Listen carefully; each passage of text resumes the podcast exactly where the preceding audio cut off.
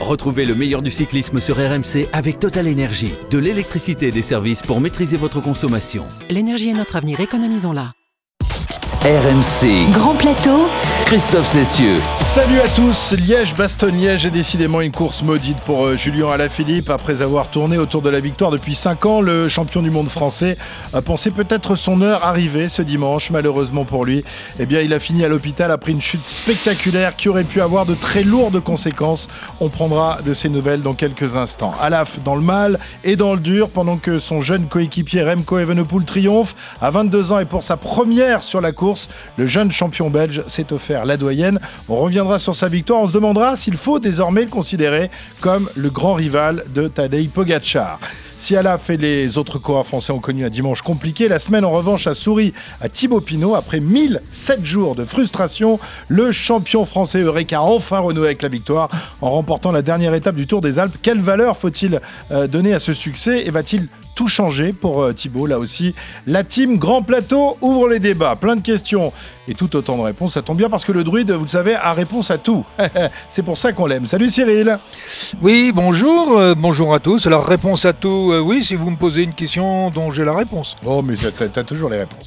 Pour euh, lui apporter la, la contradiction ou lui amener les bidons, ça dépendra euh, des circonstances de course. Vous pouvez aussi compter sur Arnaud Souk et Julien Landry, nos Fiori Class. Salut les garçons. Salut les amis Moi, je débute, j'emmène que les bidons. Moi, il est hors de question que- avec Cyril pour le moment. Hors de Je- question que j'emmène le moindre tu, tu bidon à n'amènes Cyril plus les bidons à ton leader, c'est terminé. Bah non, attends. non, Moi, j'amène les bidons. C'est mon directeur sportif, je, vais aller chercher la voiture. Rigole. J'espère qu'il met de l'eau dedans par contre.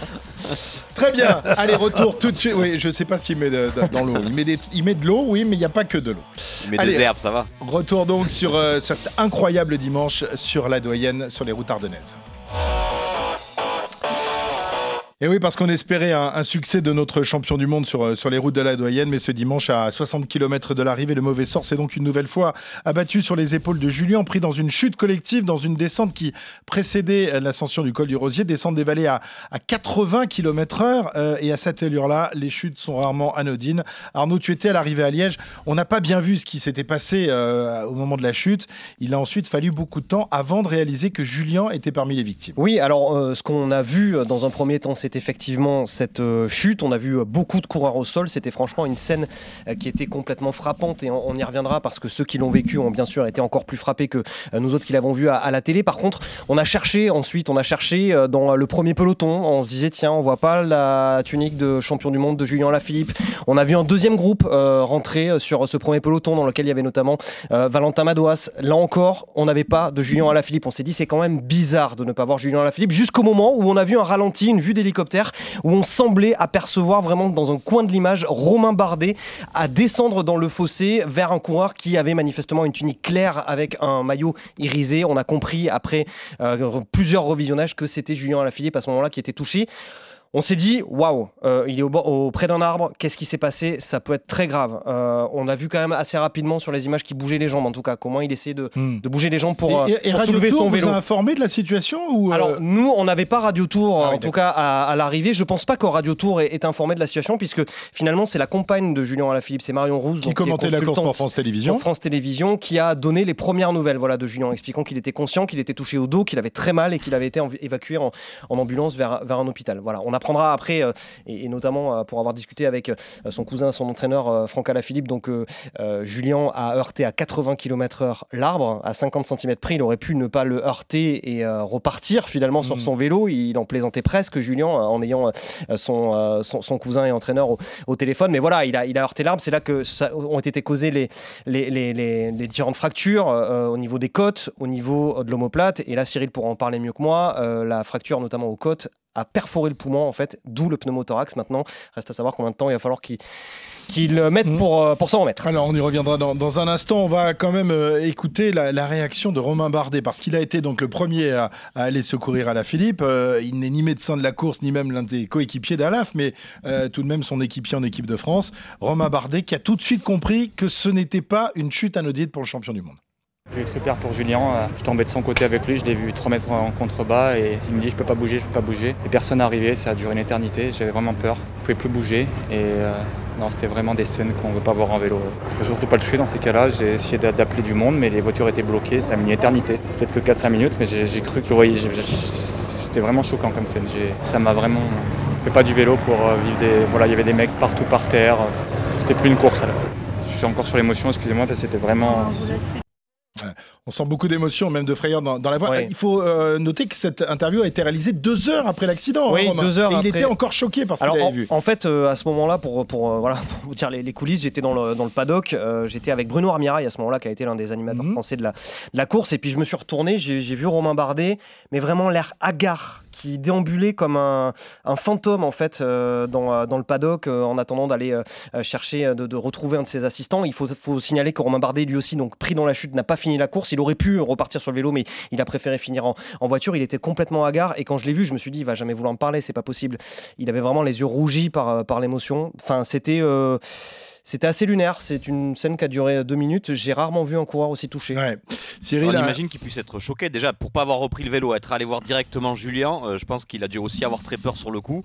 Et ce qui explique aussi peut-être qu'il ne soit pas reparti, mais qu'il ait prêté finalement les, la première attention à Julien. Et je pense que voilà, le, toute l'émotion retombée deux heures après, c'est sûr que ça devait être assez choquant comme scène et qu'il remonte pas sur le vélo alors que lui n'est pas forcément le plus lourdement euh, impacté, prouve aussi hmm. l'impact psychologique que cette chute a pu avoir sur Romain. Ouais, mais à noter aussi la solidarité. Hein. Romain Bardet n'est ni le coéquipier. Ah, si, en, en équipe de en France. équipe de France. Euh, mais, mais, mais, mais voilà, cette image euh, fait chaud au cœur quand même, Cyril, de, de voir euh, Bardet aller secourir Julien, les, les coureurs français, cette solidarité.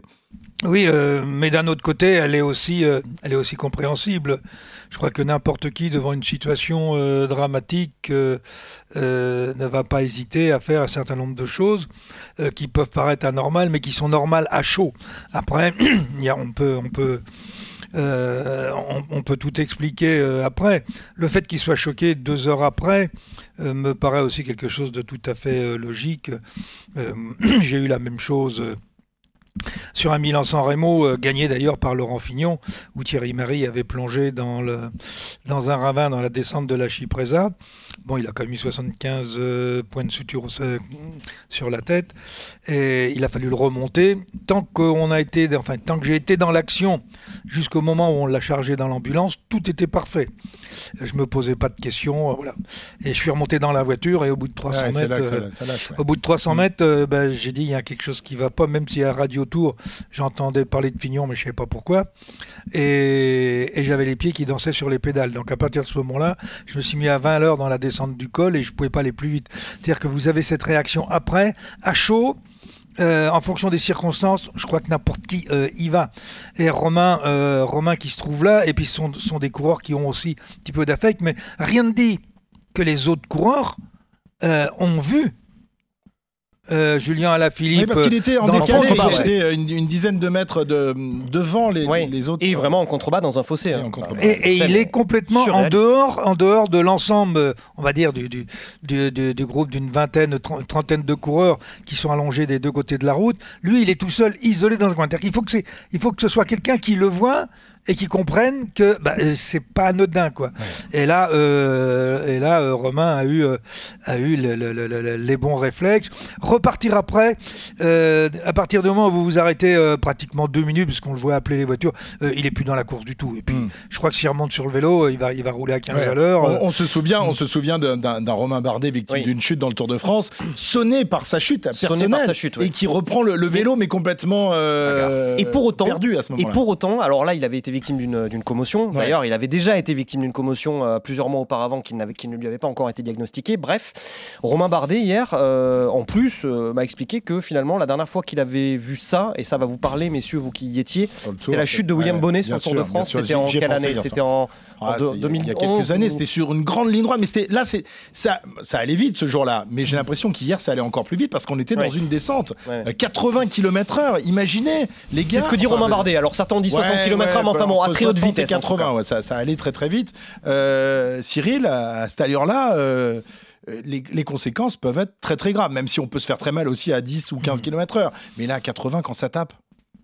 Bah, le, le problème, c'est pas de rouler à 80, à 80 km, c'est de ne rien rencontrer. Eh oui, c'est ça. Et là, quand Euh, quand vous voyez William Bonnet, euh, parce que En sur cette, 2015. chute, euh, sur cette chute, il n'y a pas eu, euh, il n'y a pas eu de choses extraordinaires, à part William Bonnet, parce que lui, il n'a a pas pris percuté. un- C'est lui qui tombe le premier. hein.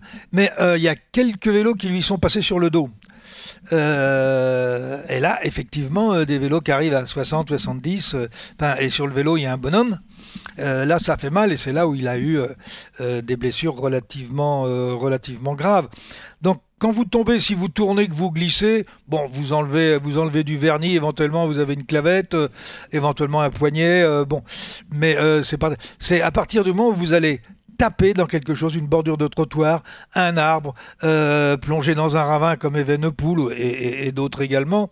C'est à partir du moment où vous êtes stoppé par un obstacle, là vous arrivez avec Hmm. votre pleine vitesse et ça fait très mal. Rappelez-vous par exemple euh, Chris Froome euh, dans, le, dans un contre-la-montre sur le critérium du Dauphiné où il va taper dans le mur. Ouais. Là effectivement euh, c'est dramatique derrière. Alors, euh, on l'a entendu, les conséquences sont, sont graves puisqu'il y a ce pneumothorax, il y a des côtes cassées, mais évidemment, euh, on, on a évité le pire, Julien a évité le pire.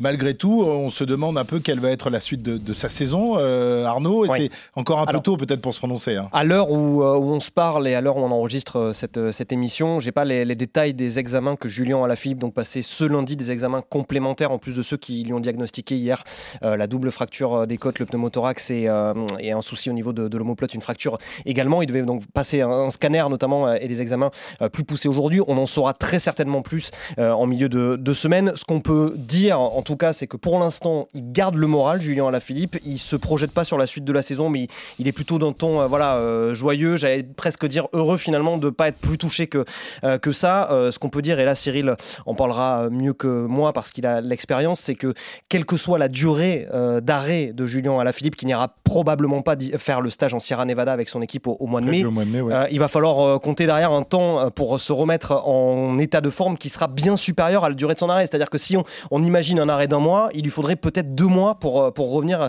euh, tout à fait en forme. Or, le Tour de France, c'est dans 65 jours le départ. Exactement. Ouais. Voilà. Donc, Eh oui. ouais, ouais, ouais. Donc ça semble quand même un peu mal barré cette histoire. hein. Après, il peut très bien s'aligner sur le Tour de France en méforme au début du tour et arriver en pleine, euh, pleine, pleine balle à la fin. Oui, mais on sait que Julien justement est plutôt un homme de début de Tour de France. c'est un peu le souci. Et Quoi, surtout hein. avec le, le parcours qui a Eh tracé ouais, cette non, année, non, ça lui correspondait terrible. bien effectivement. C'est- terrible. Mais bon, Oui, c'est vraiment ce- le, cadet de ses soucis alors on se parle. hein. Oui, bien sûr. Oui, non, mais je pense que dans l'immédiat, euh, euh, qui garde le moral, euh, c'est bien.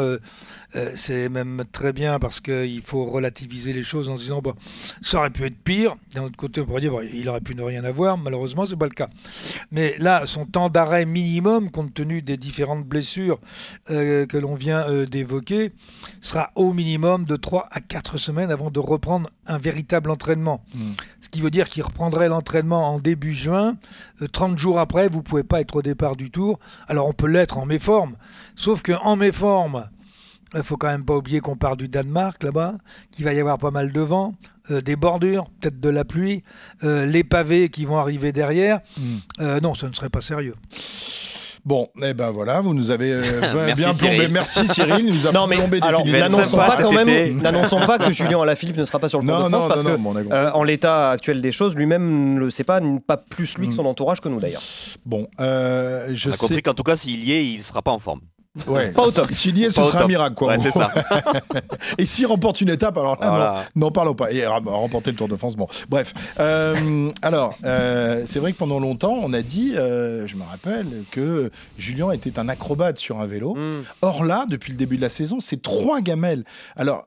Je sais qu'à la faute, t'as pas de chance. Ça, ça a été le cas. On en parlait tout à l'heure avant l'antenne. Arnaud, à chaque fois, c'est Ah, pas, les- du tout de sa- c'est- c'est pas du tout de sa faute. Les trois chutes. Hein. il, est, il, est, il est jamais responsable de la chute. hein. Non. Si vous Non, mais les trois euh, chutes là qu'il a vécues, effectivement, il n'y a, pas- Ouais. il y a pas de a- responsabilité. le- si vous prenez celle des Strade Bianche, euh, c'est un coureur qui touche, euh, qui touche une roue à droite de la route, enfin à droite, à droite du peloton, euh, et qui va traverser euh, qui va traverser tout le peloton, emmenant plusieurs coureurs. Et Julien, euh, bah, là, comme je disais tout à l'heure, euh, il peut pas éviter puisque le coureur va glisser, va se présenter devant lui, il va le percuter, il va faire d'ailleurs une superbe, Belle acrobatie. un, une- un- un superbe salto avant. Hmm. Euh, il a le réflexe, comme il a rien, euh, même de ressauter pour éviter que quelqu'un lui tombe sur le Oui. dos. Il Et puis, euh, et puis en Belgique, à la, à la Flèche Brabançonne, là, c'est son directeur sportif qui met en difficulté, euh, c'est Cocard, enfin qui vient toucher Cocard en doublant sur la ligne d'arrivée, enfin dans la ligne droite d'arrivée, il restait un tour, qui vient euh, toucher Cocard, qui est obligé de faire un écart, et ça va faire strike euh, à droite. Et là, euh, Julien, qui est le long des balustrades, eh ben, ne peut absolument rien faire pour l'éviter. Dimanche, c'est un peu la même chose. Alors on peut parler de, de, croyances, de tout ce que l'on veut. Le problème, c'est que d'habitude, il est plutôt à côté de la chute, et depuis le début de l'année, il est au cœur de la Mhm. chute. Effectivement, ça change, Tu- ça change le résultat. Tu dis que les, tu dis souvent euh, pendant le Tour de France, Cyril, que euh, voilà, euh, même si c'est de la, c'est pas sa faute de, de- de chuter, ça dénote quand même peut-être ou un petit problème dans la tête ou un manque de forme. Est-ce que tu gardes toujours cette analyse ou alors c'est vraiment la faute à pas de bol? Bah, quand on analyse toutes les périodes euh, des sportifs, en règle générale d'ailleurs, hein, si vous prenez dans le foot euh, euh, un joueur qui commence à être blessé, souvent, souvent il est blessé toute la saison. Et à chaque fois, on va dire, bon, c'est un tacle, non, mais là, il s'est mal réceptionné. Bon. Je pense qu'à partir du moment où on est moins bien physiquement, si on commence à douter, on est plus facilement là où, ça, où il, va y avoir, Ouais. euh, il va y avoir des soucis. On a un manque d'attention, un manque de vigilance, euh, et, et c'est ce qui peut expliquer euh, le fait que d'un seul coup, on ait des séries comme ça, euh, où, où on est pris dans tous les coups, on crève au moment où il faut pas crever, on sort dans l'échappée, et puis l'échappée va se tromper de route. Enfin, vous avez plein de, de circonstances qui font que Ouais. sur une période, vous êtes toujours à l'envers, et malheureusement, vous êtes aussi, vous êtes aussi dans les chutes. Alors, est-ce qu'il y a une relation directe? Bon, je- ça n'a jamais été démontré, mais il semble quand même que lorsqu'on est en période de doute, euh, c'est quand même plus On fréquent. plus souvent. Bon, évidemment, on souhaite un, prompt rétablissement à notre, champion qui est pas verni quand même depuis le début de la, saison et qui risque euh, d'avoir du, mal à briller dans les semaines qui viennent. Le Wolfpack privé donc de son loup dominant à 60 km de l'arrivée, mais dans la meute, il y a toujours un jeune loup aux dents longues pour suppléer le patron et ce loup se nomme Remco Evenepoel qui a 22 ans euh, et pour sa première participation, c'est donc offert la doyenne. Remco Evenpool, la victoire d'un jeune prodige. On n'en parle pas beaucoup. On parle beaucoup de Tadej Pogacar. Mais la nouvelle génération du vélo est clairement marquée aussi par celui que l'on surnomme le nouvel Eddy Merckx. Remco Evenpool qui va s'imposer aujourd'hui. Il secoue la tête, il n'y croit pas. Remco Evenepoel, passé pro à 18 ans, annoncé comme le futur grand du cyclisme belge. Et il remporte aujourd'hui Liège-Bastogne-Liège. La main sur le cœur, Remco Evenpool qui gagne aujourd'hui Liège-Bastogne-Liège, premier belge à s'imposer depuis Philippe Gilbert, le premier monument sans doute d'une longue série. Euh, Je suis vraiment vraiment fier. Ma course préférée de, de l'avoir gagnée avec ma, enfin, dans ma première participation, c'est incroyable. Voilà, victoire magistrale pour, euh, pour le jeune Belge. C'est pas donné à tout le monde hein, de triompher de la sorte dans cette course très sélective euh, qui ne sauve qu'au meilleur. Euh, Cyril, Remco a vraiment marqué les esprits ce dimanche. Il était, il était le plus fort, c'était échappé. Personne a pu s'accrocher à la roue du, du TGV belge. hein. Euh, TGV, oui, il n'y a pas eu de, il y a pas eu de, pro- de coupure d'électricité. Euh, à partir du moment où il est sorti dans la redoute, euh, il a creusé tout de suite les écarts. Et alors qu'on n'avait pas l'impression qu'il roulait vite, sauf que derrière, bah, tout le monde, tout le monde a sauté. Et puis les difficultés qui restaient, il les a montées. il les a montées avec beaucoup de sérénité aussi. Il ne s'est pas battu dedans. Derrière, c'est revenu à un moment quand même à une quinzaine de secondes, pas de Mm. problème. Il a basculé et il a fini comme euh, ben, avec euh, non plus euh, un TGV, mais deux, deux TGV en même temps. Derrière, il a écœuré, il a écœuré tout le monde. Mais ça, on savait qu'il savait le faire.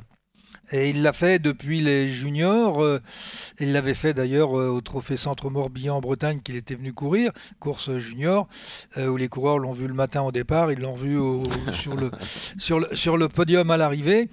Even- Evenepoel, on a parlé tout à l'heure de sa chute sur le, le Tour, de Lombardie. Lombardie, qui a marqué un tournant quand même dans sa Mhm. carrière, car à ce moment-là, il était intouchable. Il, euh, bah, il avait d'ailleurs tout gagné au moment de sa chute. Et là, justement, pour revenir euh, à, à Julien, euh, Evenepoel, il a mis un an à revenir. hein. Mhm. Il a été arrêté six mois. Il a mis un an à revenir. Et même ce début de saison, il était C'est bien. pas la même blessure non plus. Hein. Euh, non, pas les mêmes blessures euh, non plus.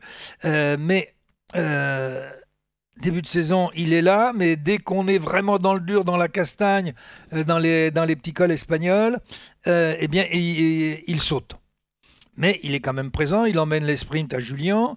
euh, tout se passe bien. Et puis euh, bah, sur, euh, sur la doyenne, euh, sur la doyenne, il a retrouvé, euh, il a retrouvé toute sa facilité. euh, Et là, c'était Mhm. absolument euh, extraordinaire. Attends, et- Enfin, quand, quand tu regardes les images, euh, tu te demandes si à un moment il force, quoi. Alors, il- juste- il, il a quand même un style tout, tout en force, moi je trouve. Juste Ouais, un- il est très ramassé sur le vélo. Oui. euh, petit pitbull. Ah non, il est, très, il- bien- il est très bien posé. Ah C'est oui, oui. incroyable hier ce qu'il fait dans la côte de la Redoute, c'est hallucinant. La, la sortie, c'est une- souvent on Une parle bombe. d'attaques qui ne sont pas tranchantes. euh, Celle-là, Julien, tu, tu l'as vu toi aussi, elle était ultra tranchante quoi. C'est- Et le, c'est- le pire dans cette attaque, c'est qu'en fait, tout le monde sait qu'il va attaquer là, Mhm. parce qu'il est, il est dans Ouais. la rue, il est dans la roue, tout le monde sait qu'ils arrivent en haut du sommet, et il se dit, bon, au bout d'un moment, il va y aller. Et il y va, tout le monde essaye de s'accrocher, mais personne ne peut accrocher sa Ouais. roue. Même quand il part, il, la, la route a l'impression qu'il dérape tellement il part fort dans la côte. Euh, sa roue arrière, elle chasse. Non, mais il a remis. Ouais, euh, ça- il Ça rappelle un peu ce que fait Pogacar. Hein, Et- euh, Ouais, une un mine, petit, une un mine petit de peu, une sacrée mine. Ouais. Et dans la Roche au Faucon, c'est pareil d'ailleurs. hein, Il rattrape Benoît Amirail, qui est le dernier escapé de l'échappée euh, matinale au bas de la Roche au Faucon.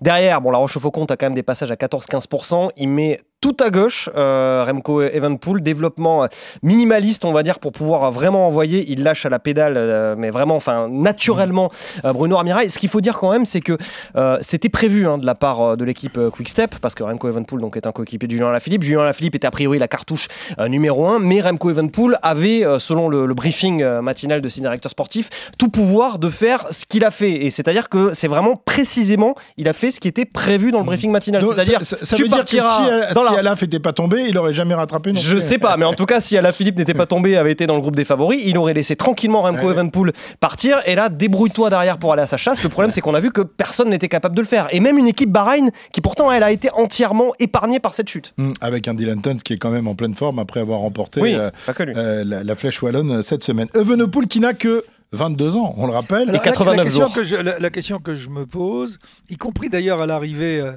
euh, mais Arnaud euh, pourra peut-être apporter des éléments complémentaires, euh, est-ce qu'il est au courant pour Julien Oui, oui, oui, il est au courant. Pour... En fait, on lui a expliqué dans l'oreillette quelques minutes après euh, que Julien Alaphilippe était euh, tombé. On lui a pas dit tout de suite, mais on lui a dit quelques minutes après la chute que Julien Alaphilippe effectivement avait euh, Oui, mais on chuté. lui a pas, on lui a pas expliqué. Non, de toute façon, c'est pas. Non, on lui a, oh, non, il- enfin, on, on lui a dit qu'il a- on avait dit trouve- qu'il on le avait une grosse chute. On lui a dit on qu'il avait une grosse chute, mais il connaissait pas exactement le détail effectivement des, des blessures. Parce que euh, à, à l'arrivée, euh, on n'a pas le sentiment, on n'a pas le sentiment qu'il s'inquiète pour euh, pour Julien. Non, mais parce qu'aussi à ce moment-là, il y avait, il y a eu des nouvelles rassurantes hein, qui ont été euh, communiquées euh, au sein même de, de l'équipe Quickstep qui, qui expliquaient voilà quand même que Julien Alaphilippe était conscient, qu'il pouvait bouger les jambes, etc., etc. Alors, je le disais, Evenepoel n'a que 22 ans et pourtant on vous en parle depuis des années. Il faut dire, Julien, que le, le garçon a montré des aptitudes incroyables avec une précocité tout aussi incroyable. hein. Oui, attention, phénomène là. Après Van Der Poel, Van Aert, Pogacar place donc à Evenpool, très vite baptisé, trop vite peut-être le nouveau Le petit cannibale, lui pourtant qui n'a commencé le vélo qu'à 17 ans. Plus intéressé dans sa jeunesse par le ballon rond que par les petits trous, et à l'image de Roglic sur le saut à ski, lui aussi taquiné dans son domaine, capitaine de la sélection belge des moins de 15 ans, milieu de terrain infatigable, capable de répéter des efforts pendant longtemps, ce qui doit expliquer ce plaisir de l'effort solitaire sur le vélo, exercice dans lequel il excelle, champion d'Europe en 2019 et vice-champion du monde la même année. C'est donc en 2017 qu'il a rangé les crampons définitivement pour enfiler le cuissard et suivre les traces de son père, ancien coureur professionnel. Et très vite, il a commencé à gagner, à tout gagner, voire à écraser la concurrence. Des démonstrations pour des débuts fracassants, comme lors des championnats d'Europe junior en 2018. Il attaque à 100 km de l'arrivée pour terminer avec 10 minutes d'avance sur son dauphin, un phénomène que Quickstep recrute très vite dès 2019, où il remporte d'ailleurs la Classica de San Sébastien et devient le plus jeune coureur à remporter une course World Tour. En 2020, il s'aligne sur 4 courses à étapes, le Tour de San Juan, de l'Algarve, de Burgos et de Pologne, pour un résultat identique, une victoire finale avec souvent un succès dans le chrono ou une victoire d'étape après un raid solitaire. Le petit Belge a l'impression que tout est simple, qu'il gagne dès qu'il se présente sur la ligne de départ. Sa chute en Lombardie va l'arrêter brutalement. Mais preuve de la confiance de Lefebvre, peu après son retour sur les routes en 2021, il signe un contrat longue durée jusqu'à 2026 et le succès d'hier prouve qu'il ne s'est pas trompé. Evenpool sauf la saison des classiques pour Quickstep et la Belgique croit aussi en lui pour succéder à Van Nip, dernier vainqueur belge de la Grande Boucle. Très bien, Remco Evenepoel, donc euh, la jeune euh, relève belge, tu voulais ajouter J'ai une petite statistique quand même euh, qui est assez hallucinante. Il faut remonter, et Cyril Guimard s'en souvient certainement, à Jean-Pierre Monserré, pardon, 1969. 1969 au Tour de Lombardie pour retrouver trace d'un vainqueur plus jeune de monument que, Tadej, que euh, Remco Evenpool. Voilà. Il, fait mieux que Tadej Pogacar et mieux, que Bernard Hinault. Bernard Hinault aussi qui avait triomphé très Et je pense par contre que Eddy Merckx est plus jeune, euh, a gagné son premier ah. monument plus jeune ah. euh, que Remco Evenpool. Il faudrait vérifier bon, ça. le Eddy Merckx à qui on prend euh, son, son, nom de famille, euh, son surnom de cannibale. Euh, tout, enfin, on, le donne à tout le monde, hein, cannibale en ce moment. Le, hein. baby, baby, baby cannibale, c'est Pogacar, et le nouvel Eddie Merckx, c'est c'est une sacrée génération Il fait pas bon se promener dans la rue maintenant avec tous les cannibales qu'il y a. Qu'est-ce qu'on est passéiste alors? Incroyable.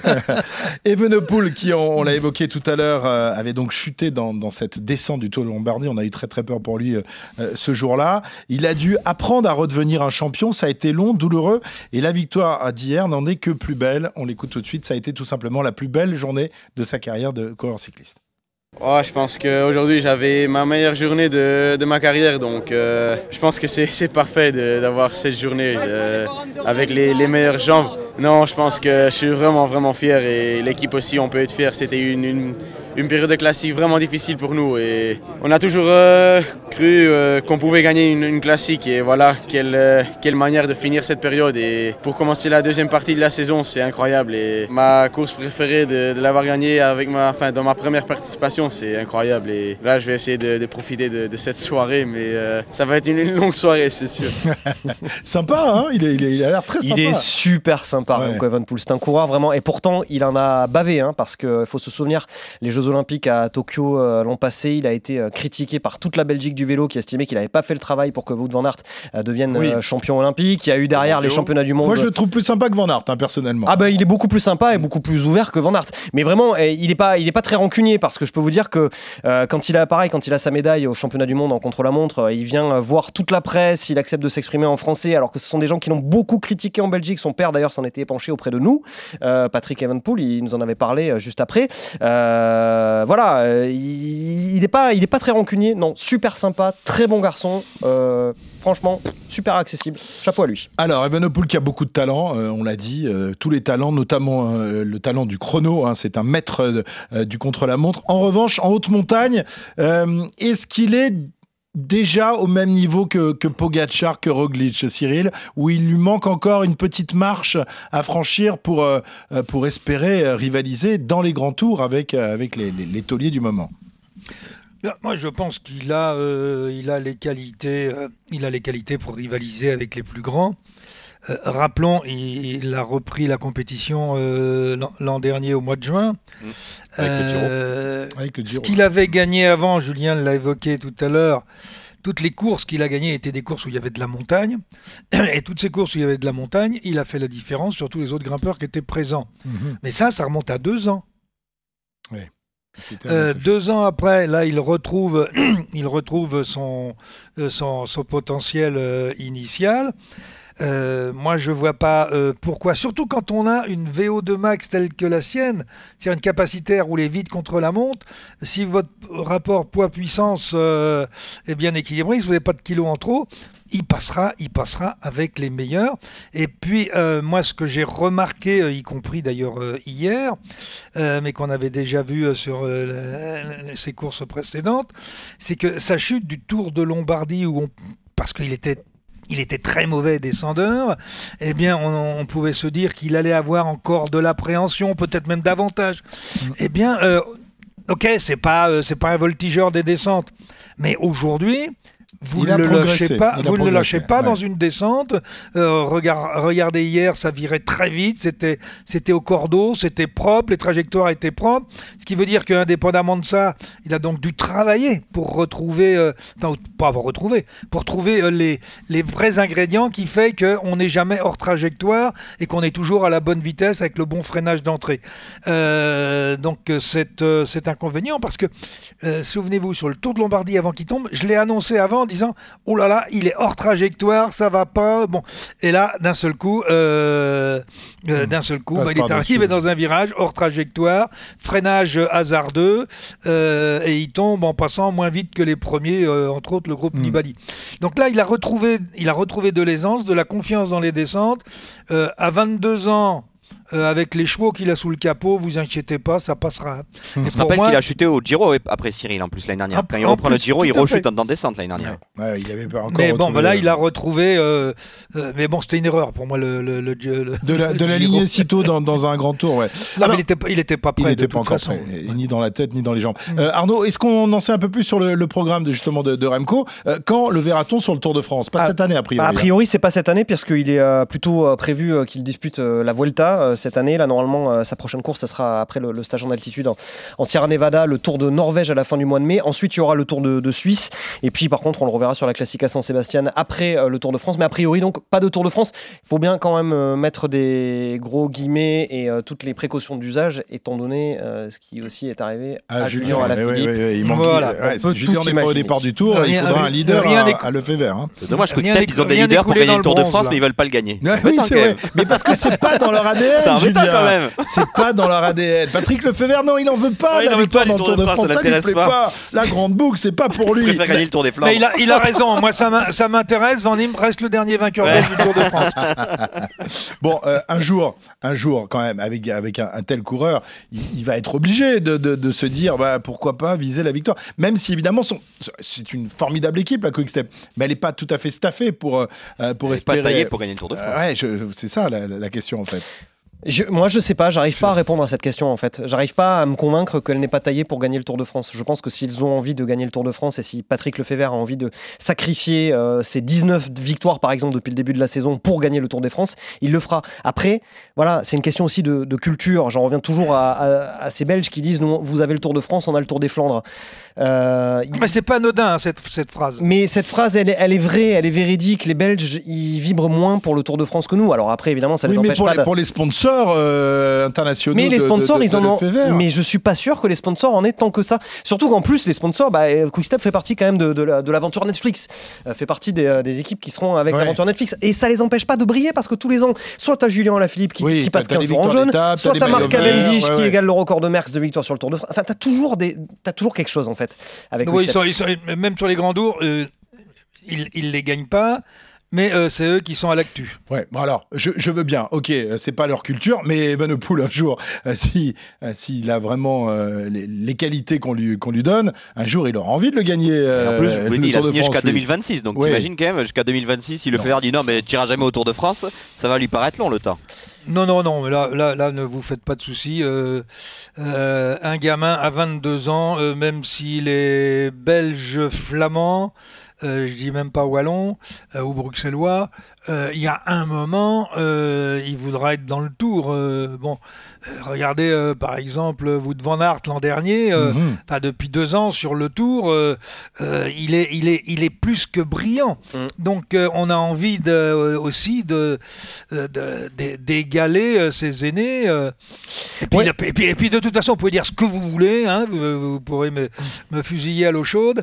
Euh, la plus mal. grande épreuve du monde, celle qui donne le plus de notoriété, oui. c'est le Tour de Ben France. oui, Faut pas se raconter même pour les. Belges, même Le- pour les non, le- Belges. non, mais le Tour des Flandres, ça dure un jour. Ouais. Le Tour de France, ça dure 21 Écoute, jours. moi j'invente rien quand Remco Evenepoel dit ma course préférée c'est Liège-Bastogne-Liège. Hein. euh. Non, mais quand tu l'inventes Tour pas, mais- Non, mais qu'ils le disent. D'ailleurs, t'as pas beaucoup de Français qui disent ma course préférée, c'est le Tour de France. Hein, euh, en passant. Personne n'aime le Tour. Tu l'aimes quand tu le gagnes ou quand tu, tu brilles sur le Tour de France. Mais c'est pas, c'est pas une course évidente. Il y a une pression terrible. Faut, les médias qui t'embêtent. Quand même nos Souk qui sont là. Faut quand même avouer qui posent des questions tout le temps. Faut quand même avouer que c'est un plaie. C'est une plaie. qui taille les coureurs tous les soirs euh, dans, dans l'intégral Tour. Non, mais c'est sûr que t'as pas qui est en chemise, oh en chemise, qui est sans chemise, nu, quand il fait 40 degrés oh et qu'il n'y a pas de clim dans le camion RMC. Très bien. Euh, après ça, nous on l'adore le Tour de France et on va se régaler au départ à, non, finalement on fera, on fera que Liège-Bastognette que c'est la plus grande course du monde. un, mot, euh, messieurs, pour, pour terminer euh, sur Thibaut Pinot qui a donc renoué avec la victoire la, semaine dernière en remportant une étape du Tour des Alpes. 1007 jours après son dernier succès. Est-ce que ça peut déclencher quelque chose. Moi, est-ce que, alors, on, se posait la question dans les grandes gueules du sport, savoir si le grand Thibaut Pinot était de retour.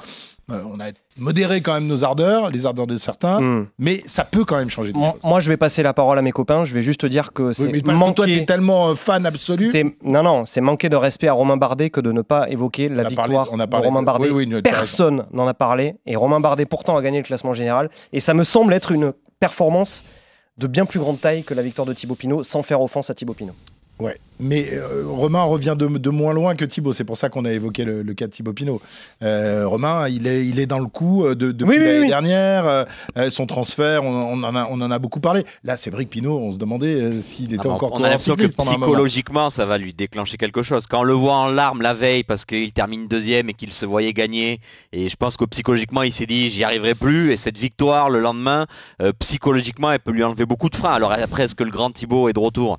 Je sais pas, mais au moins Thibaut Pinot offensif euh, qui se pose plus de questions sur ses douleurs, qui doute plus sur ses capacités à gagner une étape. Euh, je pense que là, ça va lui faire un, bien fou et que les prochaines courses où il va s'aligner, il va se dire je suis capable de le faire. Alors après, évidemment, on aimerait tous euh, que le grand Thibaut Pinot soit de retour pour le Tour de France cet été, vu que Cyril nous a dit que Julien serait pas là. Au moins qu'on ait Thibaut, qu'on en ait au moins un des deux. mais psychologiquement, je pense que ça va lui faire un bien fou et Cyril, il va être sûrement d'accord. Mais d'arriver à, lever les bras après 1000 jours, euh, alors qu'il y croyait peut-être plus, je pense que psychologiquement, c'est déjà une énorme victoire. Mhm. Cyril Oui, non, alors il y a, y a, plusieurs volets hein, dans ce qui s'est passé sur le Tour des Alpes.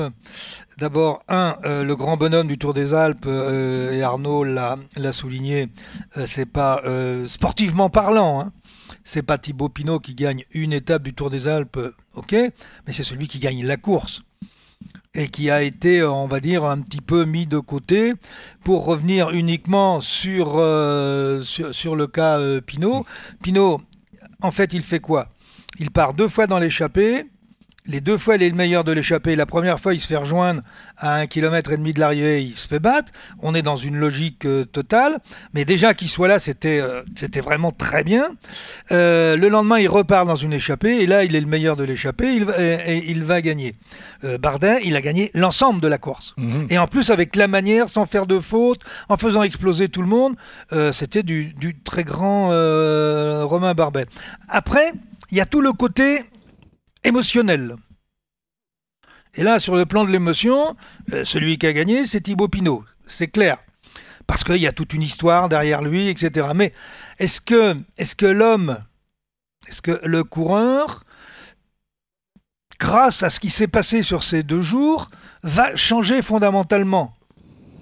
Est-ce qu'il va changer euh, euh, sa façon et sa conception de vivre, euh, sa structure mentale, ses rapports au sport et avec le public et avec les médias? Est-ce que tout ça, ça peut évoluer? Il a 32 ans Je ne pense pas. Or, si on regarde l'ensemble de sa carrière, on se rend compte qu'elle a toujours été en dents pour un milliard de raisons. Mais est-ce que ce qui s'est passé depuis le début de sa carrière peut faire qu'aujourd'hui, il, il redevienne le Thibaut Pinot dont on connaît le potentiel, euh, et est-ce qu'il aura la constance? Ça, je n'en suis pas certain. Mais de toute façon, euh, rien ne pouvait lui faire plus de bien que cette victoire. Et euh, Thibaut Pinot qui s'alignera dès demain dans le Tour de Romandie. Thibaut Pinot qui a 31 ans, pas encore 32 ans. Hein, encore oui, mais dans tu, combien de temps il a les gens, toi ouais, Bientôt, mais pour l'instant, c'est que 31. dans 28 jours, je crois. bon, on verra en tous les cas ce que ça donne sur le Tour de Romandie, qui est quand même un niveau au-dessus du, Tour des Alpes en matière de, de, renommée et en matière de, de, plateau, puisqu'il y aura du beau monde au départ demain en Suisse. bon, ben, on espère hein, que, que Thibaut, que Romain et tous les autres vont briller. lui sera sur le Giro. Et Bardet sera sur le Giro à partir de, du 8 mai, je crois. Hein. Ça part de, Budapest le 8, le 8, mai prochain. Voilà, ben, il y a encore plein de belles courses avec plein de Français qui vont briller. Et évidemment, on espère que notre Julien va se remettre le plus vite possible et qui sera, n'en déplaise à Cyril, au départ du Tour de France.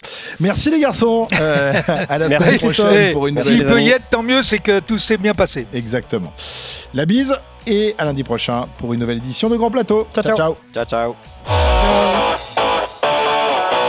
Retrouvez le meilleur du cyclisme sur RMC avec Total Énergie. De l'électricité et des services pour maîtriser votre consommation. L'énergie est notre avenir, économisons-la.